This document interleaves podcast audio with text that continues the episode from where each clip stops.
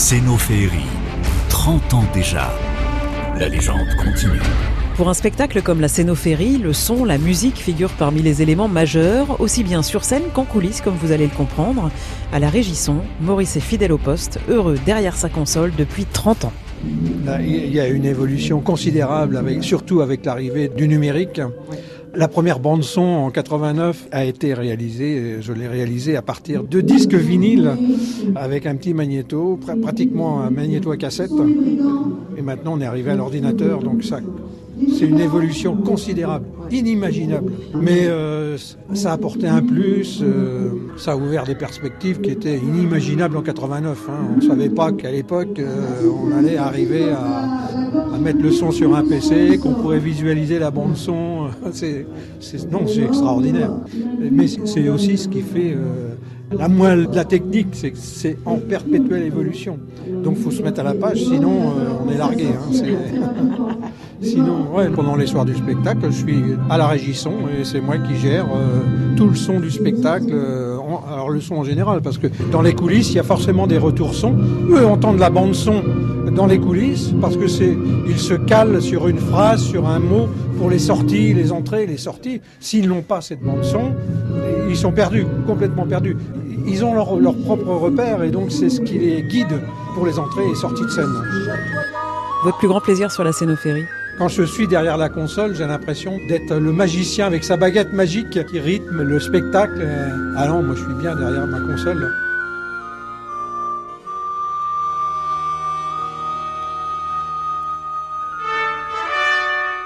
Vous avez la musique, eh bien, dansez maintenant. Les danses se succèdent en fonction des époques des tableaux, parmi elles les danses Renaissance.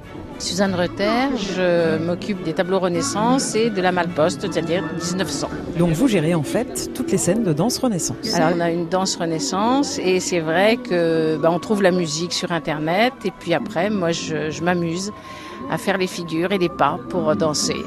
Donc ça doit être un vrai travail de créativité. Euh. Oui, j'adore. Je crois que c'est surtout là le côté qui m'intéresse. Mais ça veut dire que vous connaissez déjà les danses Renaissance.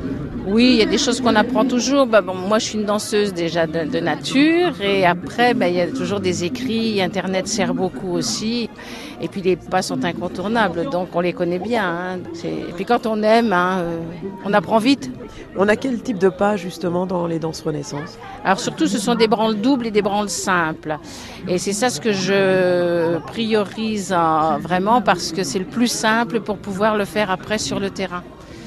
Le plancher n'est pas le même. Euh, ah ça glisse moins bien, on perd un peu l'équilibre aussi, donc on a de bonnes chaussures et euh, des pas faciles à faire. Ça se présente comment les danses de la Renaissance euh, C'est plutôt des danses euh, villageoises, des danses Alors les villageoises sont un peu plus enlevées, un peu plus gaies, tandis que la Renaissance, elle est beaucoup plus posée, beaucoup plus prestigieuse, en accord avec le costume aussi qu'on a, hein, les, brillants, les François Ier, c'était ça. Hein. On a des jupons à cerceau qui nous obligent aussi à un maintien sûr. Le pas est quelquefois un peu moins sûr, mais on arrive quand même. Cénophéerie, la légende continue.